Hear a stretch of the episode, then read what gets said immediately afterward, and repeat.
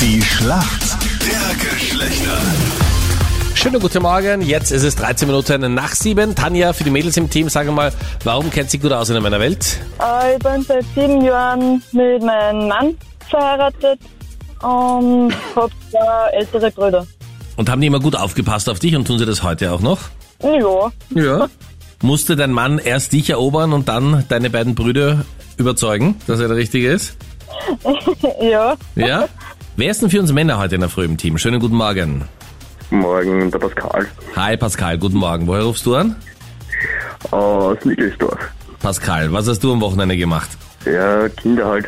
Kinder halt, okay, alles klar. Das heißt, du freust dich heute auf Montag ab 8 Uhr oder 7.45 Uhr bist du wieder im Leben, wenn die in der Ja. Schule oder im Kindergarten sind.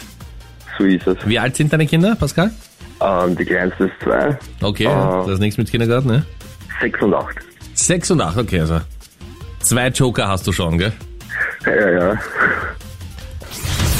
Pascal, das Wetter am Wochenende war ja auch so durchwachsen. Es wird ja jetzt auch generell ein bisschen kühler, aber Sonne zeigt sich auch trotzdem, auch heute Montag. Manche trauen sich noch, einen Skort zu tragen. Was ist denn ein Skort? Ähm, Mhm. Ein Skort. S-K-O-R-T. Naja, es wird auf jeden Fall eher ein Bekleidungsstück sein. Hm, Wahnsinnig gut kombiniert.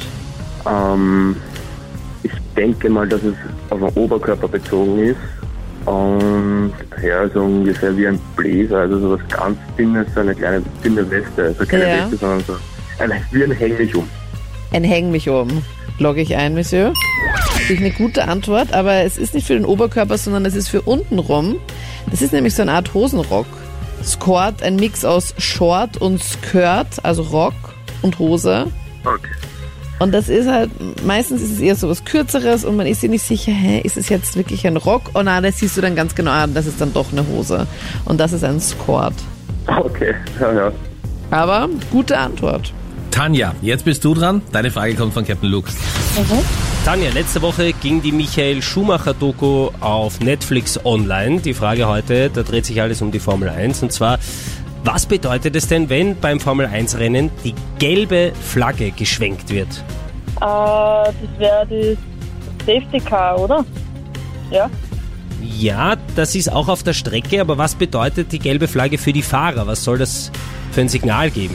Was müssen Äh, sie... dass ein Unfall passiert ist, dass irgendwas uneben ist. Ja, und was bedeutet aber die Flagge für die Fahrer?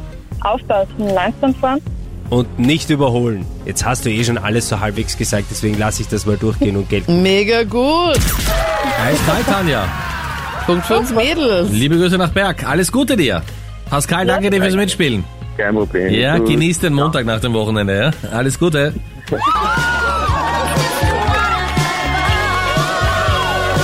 Tschüss. Servus.